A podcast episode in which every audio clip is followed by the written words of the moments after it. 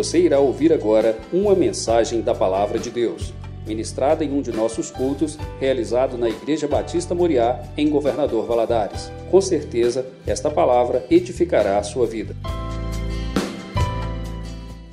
Abra sua Bíblia no livro de 1 Samuel, capítulo 7.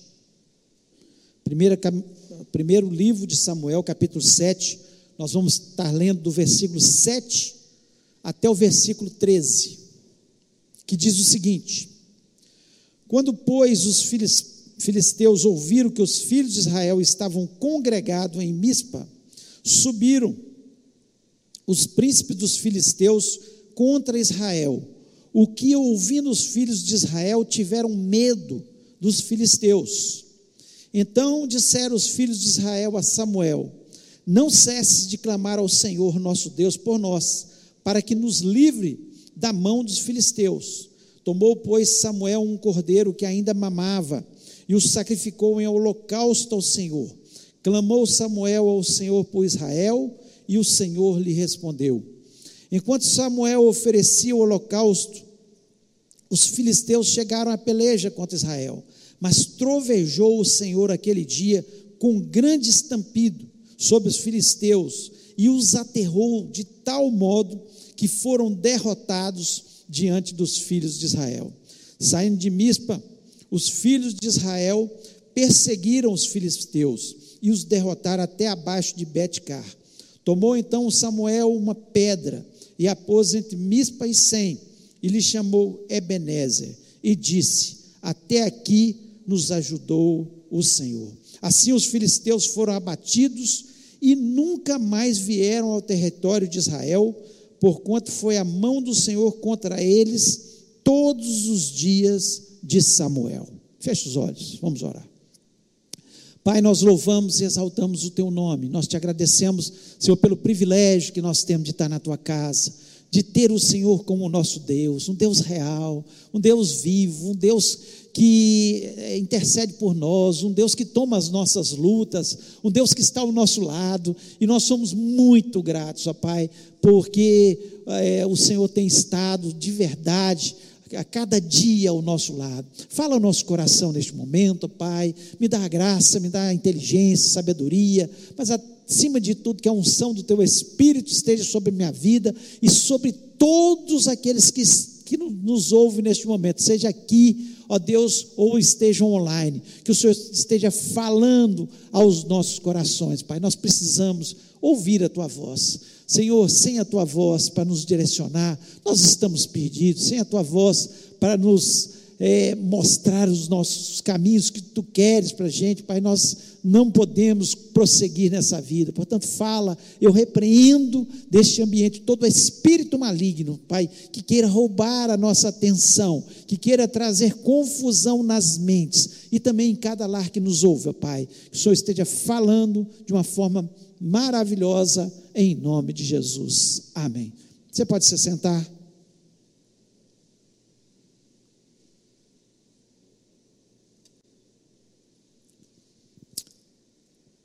Esse é um momento histórico na vida do povo de Israel. É, nós vemos, nós lemos aqui né, que quem era o juiz naquele momento, quem estava à frente do povo de Israel era Samuel. E o texto nos fala claramente que quando os, o povo de Israel ficou sabendo que os filisteus vinham contra ele, contra eles, ficaram com muito medo. Qual o motivo disso? Se você for lá para os capítulos anteriores de Samuel, você vai ver que houve uma batalha dos filisteus contra o povo de Israel e eles foram derrotados. Eles foram completamente derrotados. Os filhos de Eli, que era o sacerdote, o sumo sacerdote naquele momento, que já estava muito velho, Hofni e Finéias, que estavam pecando contra o Senhor, eles foram para a batalha com os filisteus, levando a arca, que era o símbolo da presença de Deus para o povo de Israel. Era o símbolo. Quando eles levavam a arca, onde a arca estava, era a presença de Deus estava ali. Eles levaram para a batalha achando que com aquilo eles conquistariam, venceriam os filisteus. E eles foram derrotados, eles foram des, to, totalmente destruídos. E Hofni e Finéias foram mortos. Quando Eli ficou sabendo dessa notícia, que os filhos tinham morrido, e deram a notícia que a arca tinha sido levada pelos filisteus, a palavra de Deus nos diz que ele caiu da sua cadeira, era velho e pesado, já estava muito velho e estava pesado. Ele caiu e morreu imediatamente, naquele momento. Foi uma tragédia naquele instante. Passa aí então Samuel a assumir dali em diante. Mas a arca tinha ido lá para a terra dos filisteus. Só que Deus independente do pecado do povo de Israel, ele é Deus. Ele não aceita brincadeira com o nome dele. Ele não brinca. E ali ele trouxe pragas para aquele povo, para os filisteus. Eles começaram a ter hemorroidas, todo o povo com hemorroidas. E eles ficaram ali adoentados com, com aquela doença terrível naquele momento.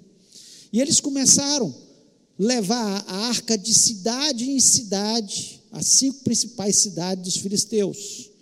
E onde a arca chegava, eles tinham um problema, eles adoeciam. Porque Deus, ele não aceita brincadeira com o nome dele de forma nenhuma. Né? Ele não estava ali no momento na arca com Hofni e Finés, porque eles estavam em pecado. Eles, eles roubavam as ofertas que eram para ser levadas ao Senhor, eles se prostituíam, eles estavam brincando também com Deus, e Deus os puniu com a morte deles. Mas, quando os filisteus estavam atormentados pela doença, eles mandam de volta a arca. Pegaram duas vacas que estavam amamentando, mandaram colocar a arca naquele local e mandar para a terra de volta de Israel. Chegando lá, né, eles recolheram a arca e a palavra de Deus nos diz que ela ficou em Kiriat Jerim e ela ficou ali durante 20 anos em Kiriat Jerim, na casa de Obed-edom. Então, alguns textos nos falam isso claramente. No reinado de é, Saul, ela ainda ficou ali durante muito tempo. E depois, no reinado de Davi e Salomão, ela ficou em Gibeão. Por quê? Porque o local onde ela foi instalada, a arca ficava, que era Siló, provavelmente foi totalmente destruído pelos filisteus, naquele primeiro ataque. Por isso, aqui neste momento, o povo de Israel estava morrendo de medo dos filisteus. Eles achavam que eles iam ser destruídos novamente totalmente destruídos. Mas aqui nós vemos que houve uma grande vitória na vida do povo de Israel. Uma vitória maravilhosa. E nós vemos aqui que no versículo 12, ele, né, Samuel diz de uma forma muito linda. Ele fala assim: ele colocou uma pedra entre Mispa e Sem, uma pedra e, e botou o nome dela de Ebenezer até aqui nos ajudou o Senhor, que é o tema da nossa mensagem. Ebenezer, até aqui nos ajudou o Senhor. E nós temos a convicção que aqueles que servem verdadeiramente ao Senhor, apesar das suas lutas, apesar das suas dificuldades, mas se servem verdadeiramente ao Senhor, eles podem dizer: Ebenezer, até aqui nos ajudou o Senhor. Interessante que os judeus, e você vai ver muitos textos falando sobre isso, que eles tinham, nos lugares que eles tinham experiências com Deus, eles normalmente colocavam pedras. Por que as pedras? Porque as pedras, elas ficam ali. Né? Tanto é que os cemitérios dos judeus, eles não levam flores para os seus mortos, eles levam pedras. Você vai ver o cemitério lá em, em Jerusalém e outros locais, você vê, você vê em cima dos túmulos cheios de pedras, porque eles dizem o seguinte: as pedras elas não vão ser consumidas pelo tempo, as flores murcham, duram um pouco tempo ali, mas as pedras não. E por isso eles colocaram Samuel colocou uma pedra ali e colocou o nome de Ebenezer. Mas por que, que Samuel fez isso? Por que, que eles faziam isso? Porque eles queriam que a memória deles se lembrasse da vitória que Deus deu. Que Deus deu. Então nós sabemos claramente que o tempo, o tempo leva a vida. Vão passando o tempo, a gente perde tanta coisa. A gente perde vigor físico, a gente perde saúde, a gente perde familiares, a gente perde amigos queridos. Mas quando nós pensamos na memória, a memória traz de volta. A memória traz de volta. Você pode perder uma pessoa querida, como eu perdi meu pai, minha mãe, perdi. Mas a memória, na minha memória, eles estão aqui. Estão aqui na minha memória. As lembranças são constantes. E a memória, às vezes, ela, a gente encontra com um amigo de adolescência, você começa a conversar, vocês lembram, a gente começa a lembrar de tanta coisa do passado. Às vezes uma música, às vezes um perfume, às vezes um filme, nos faz lembrar de coisas tão preciosas na nossa vida. Então, por isso eles colocavam a pedra para que eles não se esquecessem. Toda vez que eles passassem ali, eles lembrassem: aqui, ó, entre Mispa e Sem, essa pedra aqui chama Ebenezer, porque até aqui nos ajudou o Senhor. Até aqui. E nós temos a tendência muito grande de esquecer das coisas, e especialmente das coisas que Deus tem feito na nossa vida na nossa história. E eu queria nessa noite estar falando um pouquinho sobre isso, sobre a nossa memória, como nós devemos lembrar? O que Samuel pensava naquele momento e que tem que ser o nosso pensamento como servo de Deus, as lembranças que tem que ver.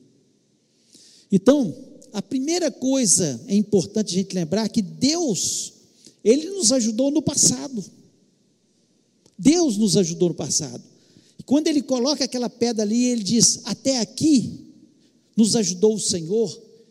Ele se lembrou de como Deus criou uma nação através de Abraão. Agora é uma grande nação ele se lembrou de como Deus tirou o povo com mão forte do Egito, onde eles eram escravos. Certamente estava isso na memória de Samuel. Estava na memória de Samuel. As pragas, uma a uma, que Deus foi dando. O mar vermelho sendo aberto. A nuvem durante o dia para cobrir. A coluna de fogo à noite para aquecer o maná, tudo fazia com que Samuel se lembrasse que até aqui nos ajudou o Senhor. Nós temos que nos lembrar, nós temos que nos lembrar daquilo que Deus já fez na nossa vida. Pensa na, nos milagres que Deus já te concedeu. Às vezes, no momento da luta, no momento que os filisteus vêm, a gente fica tão apavorado que nós esquecemos que Deus fez tanta coisa maravilhosa na nossa vida. De onde Deus te tirou? Quantos milagres Ele já fez na sua vida?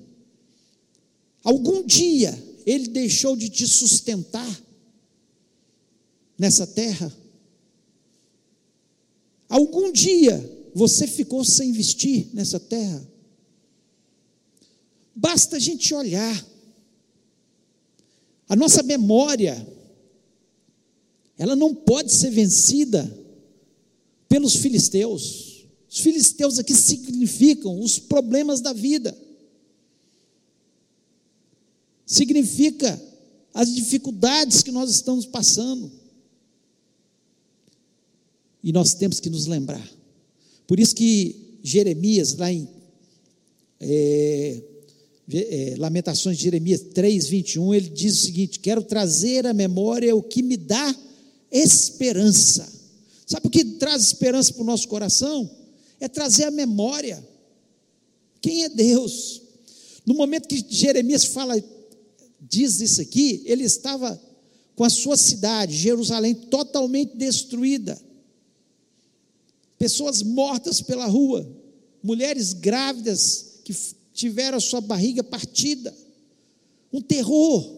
Eles não respeitavam, os inimigos não respeitaram os idosos, nem as crianças. Foi um terror. E naquele momento de grande dificuldade, em função do pecado do povo, Jeremias disse: Eu quero trazer a memória que me dá esperança. Eu quero trazer a memória que Deus falou que nós iríamos para o cativeiro, passar 70 anos no cativeiro, mas Ele falou que vai nos trazer de volta para essa terra. Ele trazia a memória tudo que Deus tinha para a vida dele. Então, quando eu penso nessa pedra, Ebenezer, até aqui nos ajudou o Senhor. Eu tenho que pensar nas coisas do passado. Você pode estar passando pela maior dificuldade da sua vida hoje. Situação difícil, dor no coração, enfermidade ou problema financeiro. Não sei quem é o seu filisteu, mas eu sei quem é Deus. E eu quero trazer à memória aquilo que me dá esperança. Eu me lembro dos grandes feitos de Deus na minha vida. Quando eu estou numa situação que está difícil, eu penso, quantos milagres Deus fez, quantas maravilhas. Em vez de olhar para o problema, eu olho para o passado e me lembro que o Deus que fez, lá no passado. Ele pode fazer também no presente. Então, Ebenezer, não tire da sua memória tudo que Deus fez. Se tem um projeto que eu gosto aqui na igreja, é quando nós chegamos no final do ano e nós temos aí uma semana de oração onde nós estamos projetando o próximo ano. E nós começamos a escrever quais são os nossos projetos para os outros que nós queremos para o ano que vem. E normalmente o que, que eu faço? Eu pego todos os meus, que eu tenho todos guardados. Há quantos anos nós fazemos isso, né? Tenho todos guardados ali. E eu começo a olhar o que, que Deus fez para trazer à memória o que me dá esperança. O que Deus fez? Quantas maravilhas, quantos milagres, quantas portas abertas. Por quê? Mas é preciso que eu tenha fé e que eu tenha memória de quem é Deus. Foi isso que Samuel fez. Ele pensou ali no passado, mas ele não pensou só no passado. Segundo, ele pensou que Deus também nos ajuda no presente. No versículo 10, diz o seguinte: E sucedeu que, estando Samuel sacrificando o holocausto, os filisteus chegaram a peleja contra Israel, e trovejou o Senhor aquele dia com grande trovoada sobre os filisteus, e os aterrou de tal modo que foram derrotados diante dos filhos de Israel. O Deus que fez, Ele faz hoje. Naquele dia, que Samuel pensava lá nas maravilhas que Deus fez, por isso ele não estava amedrontado. Ele sabia que a derrota que eles tiveram contra os filisteus é porque estavam em pecado. Mas naquele momento, não, Samuel estava com a sua vida no altar e ele conclamou o povo a obedecer a Deus, a ser fiel a Deus. E sendo fiel a Deus, quem luta suas lutas é quem é o Senhor da trovoada. É o Senhor que manda os trovões, os relâmpagos, significando o poder de Deus. O poder de Deus que se manifesta sobre a nossa vida. O inimigo fica confundido, o inimigo é derrotado, assim como os filisteus foram derrotados. Deus pode trazer a vitória na sua vida nessa noite, em nome de Jesus. Deus de Samuel é o nosso Deus.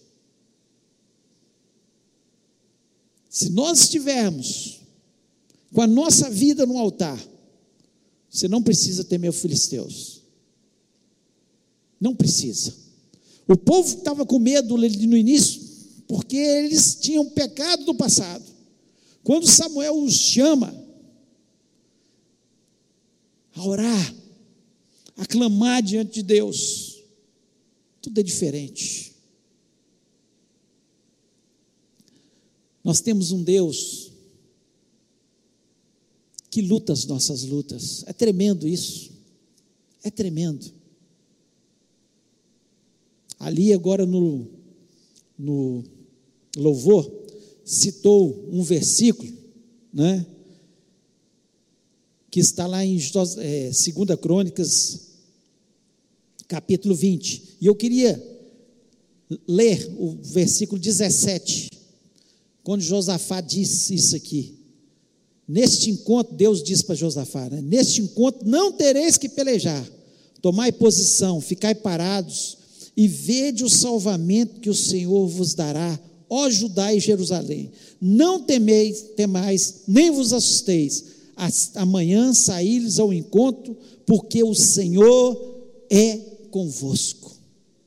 Sabe o que eles tinham que fazer? Não é que ficar parado, não, eles tinham que ir ao encontro. Quando Deus disse ficar parado, porque eles não iam lutar, porque a luta pertence a Deus, a nossa luta pertence a Deus palavra de Deus nos diz que a nossa luta não é contra a carne, nem contra o sangue, mas é contra os principados, contra os demônios que vivem tentando destruir, tirar o nosso foco, sendo que o nosso foco é um só. A mesma coisa que aconteceu lá com Josafá. Eles oraram, clamaram, confiaram no Senhor, olharam para o Senhor. Nosso olhar está no Senhor. E aqui eu acho interessante porque Deus encontro porque o Senhor é convosco. Deus diz: "O Senhor é convosco". Sabe por quê? Porque nós temos o Deus Emanuel. É o Deus conosco. O Deus presente. O Deus que luta as nossas lutas. O Deus que vence o inimigo. O Deus presente na nossa vida. Então, Deus é o Deus, sim, que nós temos que lembrar de todas as experiências do nosso passado, mas o nosso Deus é o Deus do presente, que nos dá novas experiências, que luta as nossas lutas, que nos dá as vitórias. Lá em Êxodo é, capítulo 14, versículo 13, também diz o seguinte: Moisés, porém, disse ao povo: Não temais, Estai quietos e vede o livramento do Senhor que hoje vos fará.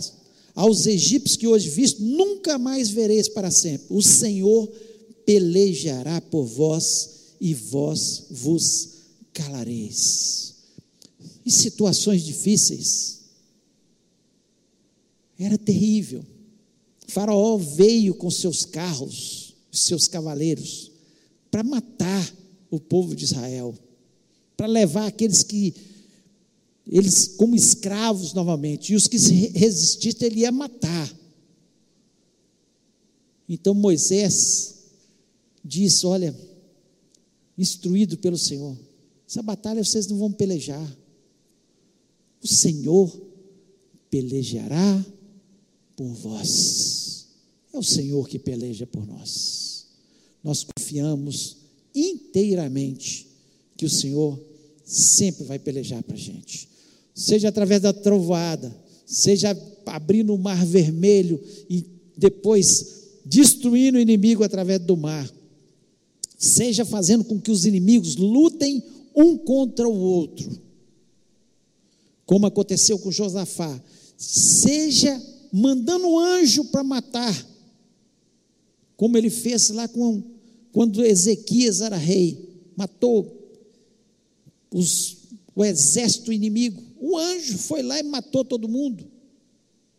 Seja da forma que ele quer, mas eu sei que o Senhor é o nosso Deus e ele luta as nossas lutas. O Senhor é por nós. O Senhor é por nós. Que bênção a gente ter um Deus que nos acompanha tanto tempo. A palavra de Deus nos diz que lá no ventre, lá no ventre, enquanto nossos ossos estavam sendo formados, tudo desenhado por Deus. Ele conhecia cada parte, dia a dia, ele anotava no seu livro. Que coisa linda. Saber que Deus se importa com a gente lá na concepção, porque Ele tem planos para a gente, planos de bem e não de mal, planos de bênção e não de maldição, planos de vitória e não de derrota. Porque o Senhor, Ele nos ama, e o Senhor tem planos na nossa vida. Então pense nisso, que cada vitória que Deus te der, coloque uma pedra. Não estou dizendo que você tem que acumular pedras, mas coloque uma pedra, guarde na sua memória, escreva. Fale disso, testemunhe disso, porque o Senhor é quem peleja por nós. E para nós terminarmos, Deus também nos ajuda no futuro, mas há uma condição a condição. Assim como no passado, assim como no presente, Ele vai nos ajudar no futuro. Vai sim, com certeza. Deus não vai te abandonar até o último dia da sua vida, mas tem uma condição: se você estiver com Ele. Se você estiver com Ele. 1 Samuel 7,13 diz o seguinte: Assim os filisteus foram abatidos, nunca mais vieram ao território de Israel. Foi a mão do Senhor contra os filisteus, todos os dias de Samuel. Os filisteus voltaram a atacar os, o povo de Israel? Voltou. Foi Samuel sair. Saul assumiu como rei. Já vem os filisteus de novo. Mas todos os dias de Samuel. Sabe por quê? Samuel era um homem consagrado ao Senhor. Ele cuidou do futuro de Samuel. O tempo todo ele estava com Samuel. Mesmo se os filisteus viessem novamente, eles seriam derrotados. Mas Deus cuidou tanto de Samuel. Samuel estava tanto na presença de Deus, servia tanto a Deus, que Deus falou assim: todos os dias que Samuel estiver reinando, nenhum filisteu bota o pé neste lugar. Acho muito lindo isso, o cuidado de Deus com um servo de Deus, como Samuel. Tremendo. Você vê a história de Samuel, que história marcante. Ele nasceu apenas para servir a Deus. O interesse dele era servir a Deus. Desde pequeno, né, que ele nasceu de uma forma miraculosa, que sua mãe era, era estéril, ele nasceu de uma forma miraculosa e foi desde pequeno para aprender as coisas de Deus ali, na casa de Deus. E Deus cuida aqui de Samuel tempo todo. Futuro de Samuel. Deus quer cuidar da gente. Deus quer cuidar do nosso futuro. Deus quer fazer coisas grandes na nossa vida.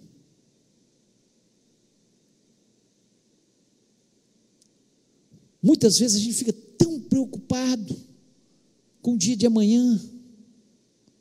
O que, que vai ser? Como é que vai ser?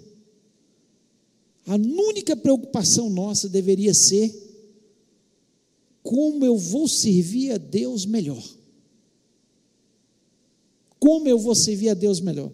Lá em Hebreus 13, versículo 6, diz assim: Assim, com confiança, ousemos dizer: O Senhor é meu auxílio, não temerei o que me poderá fazer o homem.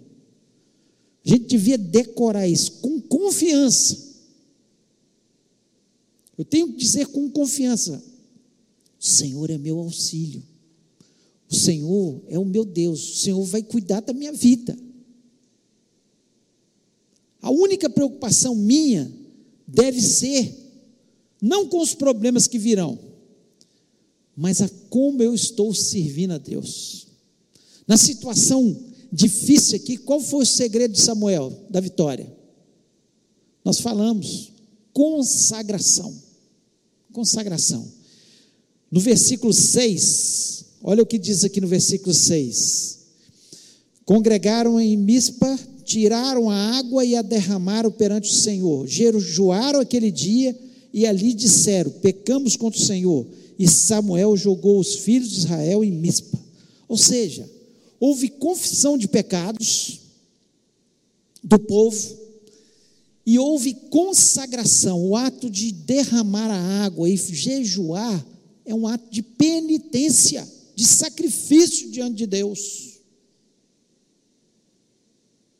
Nós queremos ter vitória, então nós temos que entender que a nossa vida tem que estar sendo uma vida na presença de Deus, de jejum, de derramar na Sua presença o que é precioso, entregar nas mãos dEle tudo que é precioso nosso que Deus tem te dado de precioso.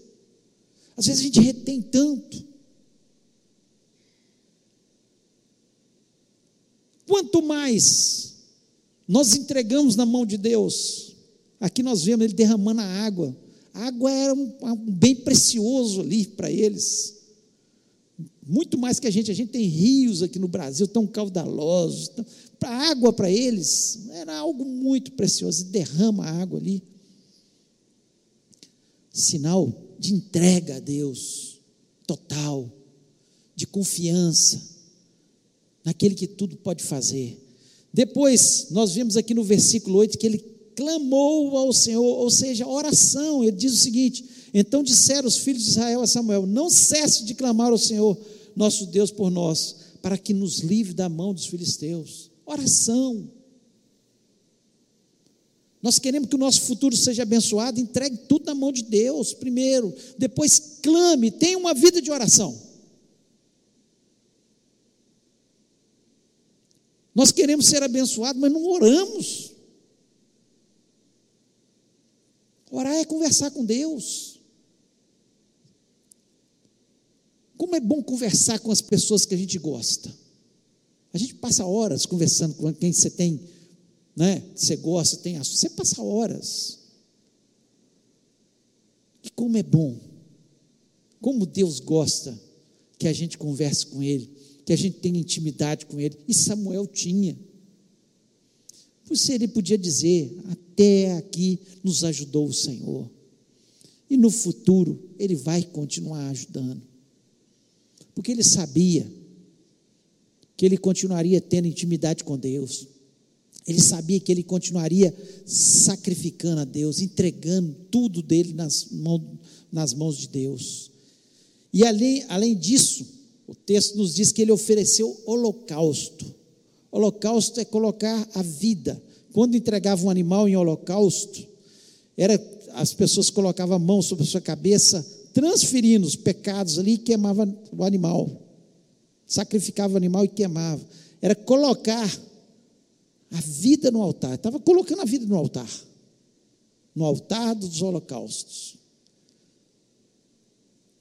Então, no versículo 9, ele diz assim: Tomou, pois, Samuel um cordeiro que ainda mamava e o sacrificou em holocausto ao Senhor. Então, vida no altar. Por que tememos tanto? Por que ficamos tão preocupados com os problemas que virão? Por que muitas pessoas têm medo da enfermidade? Ah, será que, que eu vou morrer de quê? Né? Fico com medo de enfermidade, adoece de medo da enfermidade. Fico com medo de passar necessidade. Futuro, que, como é que vai ser meu sustento no futuro? Gente, por que nós ficamos assim? Porque nós não entregamos tudo no altar do Senhor, porque nós não levamos uma vida de consagração, porque nós não temos vida de oração. Quanto mais nós tivermos isso, menos preocupado com amanhã, com o dia de amanhã nós ficaremos. Jesus Cristo diz isso claramente, que vocês estão preocupados com amanhã. Você pode acrescentar um covo da sua a estatura. Você não pode, você não tem condições. Mas uma coisa tem convicção que Samuel tinha no seu coração. Por isso Deus cuidou dele todos os dias. Até o final da sua vida, os filisteus não subiram lá mais. Que ele confiou inteiramente. Como nós somos falhos. Como nos preocupamos. Não sabemos nem o dia de amanhã. Não sabemos daqui a algumas horas o que, que pode acontecer com a nossa vida. A única coisa que precisamos é servir a Deus de verdade. Aí nós vamos poder colocar pedras e falar: até aqui nos ajudou o Senhor, lá no passado, no presente, e Ele vai cuidar do meu futuro. Essa é a segurança que nós temos. Admirável a vida de Samuel. Nós podemos ter uma vida diferente da que temos levado. Olhe bem, quantas coisas Deus fez. Por que, que você está com tanto medo da luta de hoje? Por que, que você se preocupa tanto com o futuro de amanhã? Se até aqui nos ajudou o Senhor. Queria que você ficasse em pé neste momento, fechasse seus olhos.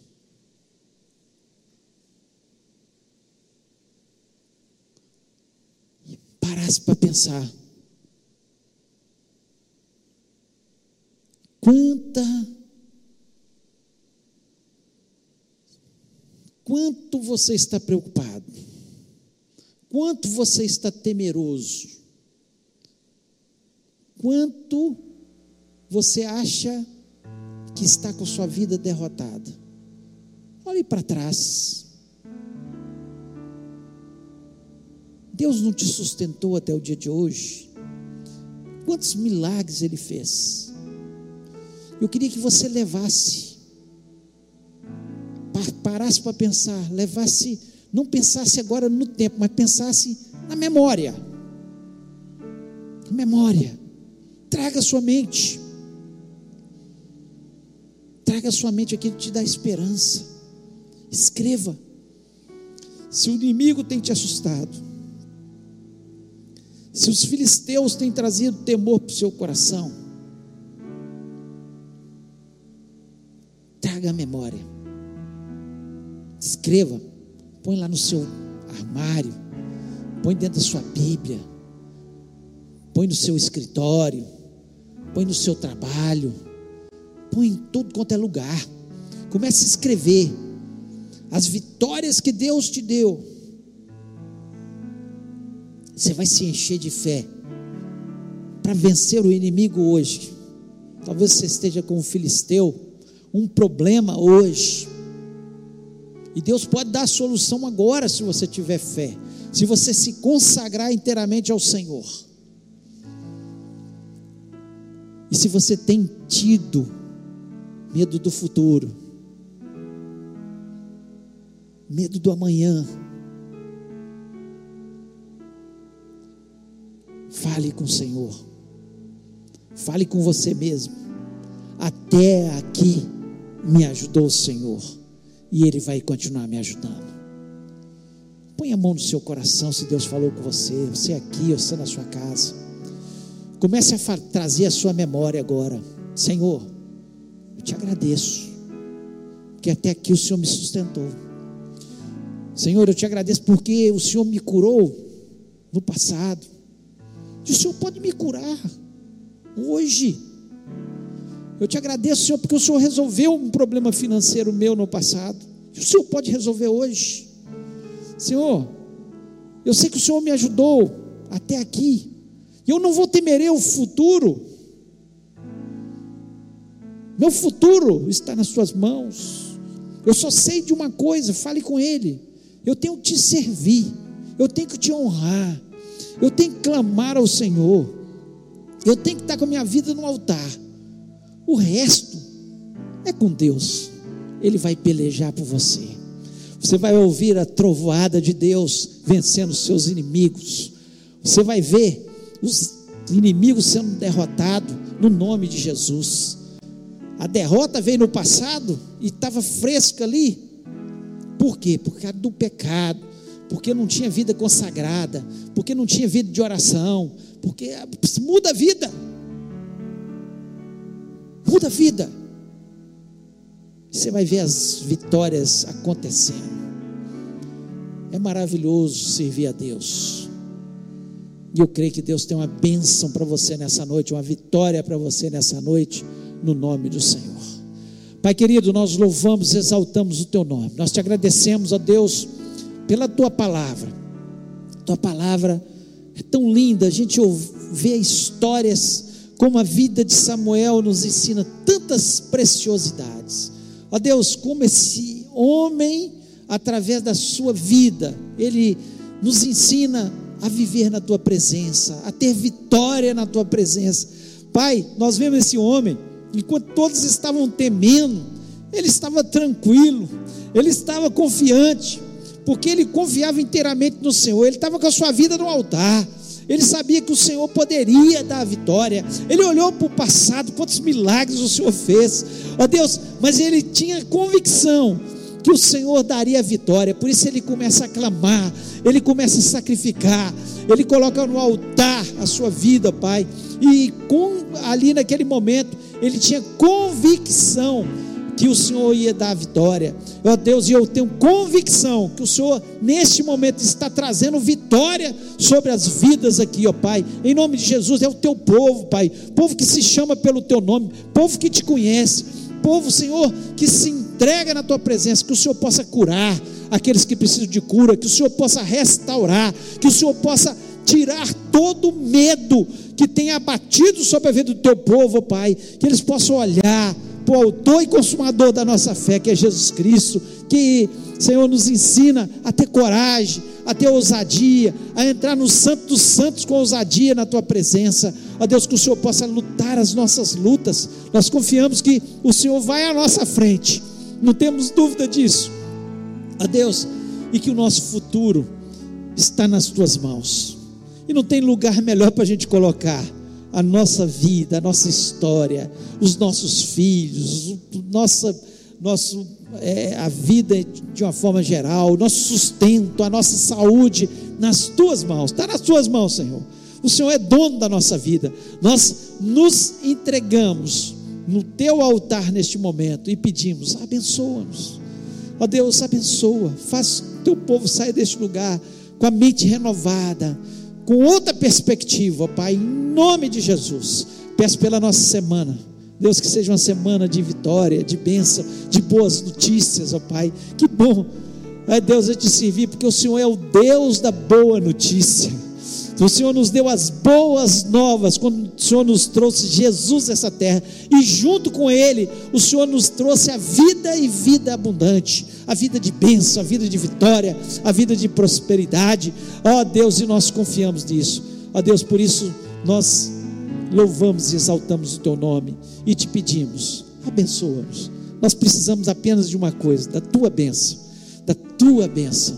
E eu te agradeço por ela, em nome de Jesus Cristo. Amém.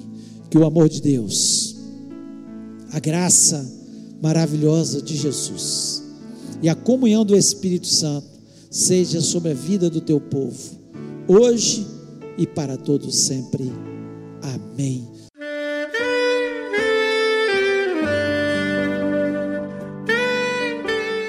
Querido amigo, Deus se interessa por você. Ele conhece as circunstâncias atuais da sua vida. Não hesite em buscá-lo. Em Jeremias 33, versículo 3, ele nos diz: Clama a mim e responder-te-ei, e anunciar-te-ei coisas grandes e ocultas que não sabes. Esperamos que a mensagem ouvida tenha falado ao seu coração e que você e sua família sejam abençoados pelo Senhor Jesus.